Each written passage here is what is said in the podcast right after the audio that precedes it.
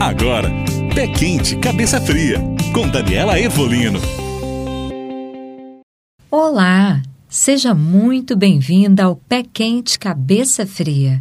Eu sou a Daniela Ervolino e o nosso tema de hoje é a deusa Afrodite. Como ela é? Afrodite é pura paixão pela vida. A mulher Afrodite não é a mais sarada, não é a com a saia mais curta, nem a com o decote mais profundo, muito menos a com o dedinho no canto da boca. Ela é aquela mulher encantadora pelo jeito de ser. Como lida com a sua beleza, com suas imperfeições. Ela é aquela que exala naturalidade e sensualidade sem ser vulgar. É a que faz com que os outros se sintam especiais em sua presença, sem ser bajuladora. A que lida com a sua sexualidade com liberdade, leveza, prazer e diversão. A mulher Afrodite pode ser ou não ser a mais bela, mas é sempre aquela que tem um quê especial, que tem um sex appeal. Sexo para a mulher Afrodite é algo muito natural e prazeroso. Ela se entrega de verdade ao momento e às sensações, seja consigo mesma na masturbação que pratica sem culpa nenhuma, ou com outra pessoa.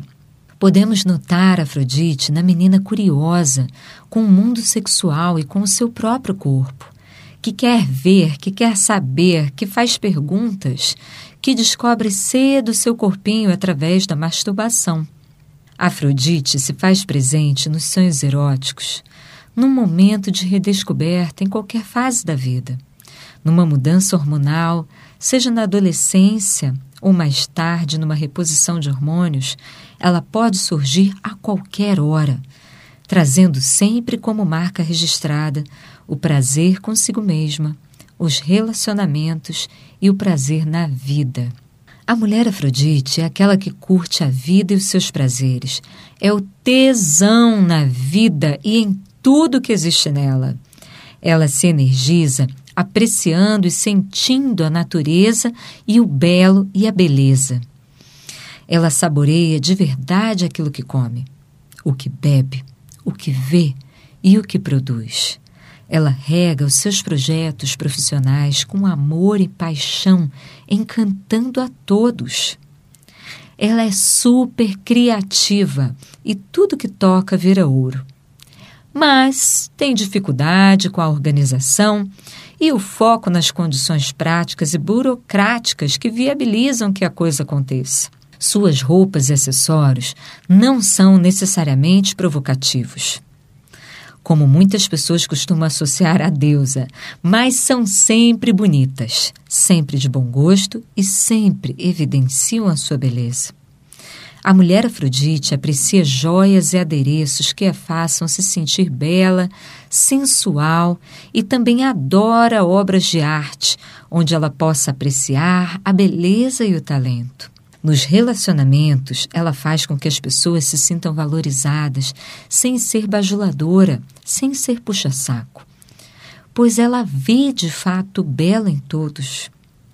Ainda que esse belo possa não ser tão visível assim a olho nu, como no mito da paixão da deusa Prefestos. Ela expressa o belo em si com a sua espontaneidade, naturalidade, bom humor e bom gosto.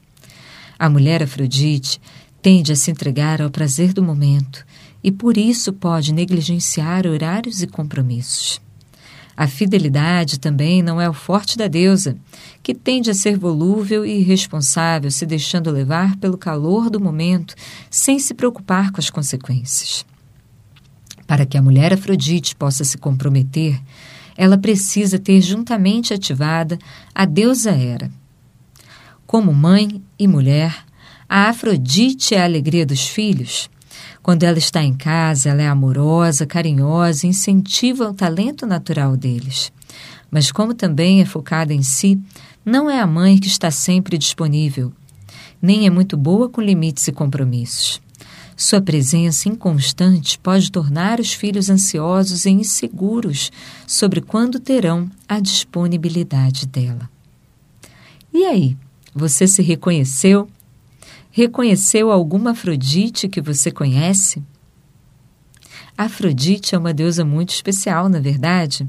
No próximo podcast, vamos falar sobre o que podemos aprender com essa deusa. Eu espero por você. Um beijo do Olimpo e até lá! Você ouviu Pé Quente, Cabeça Fria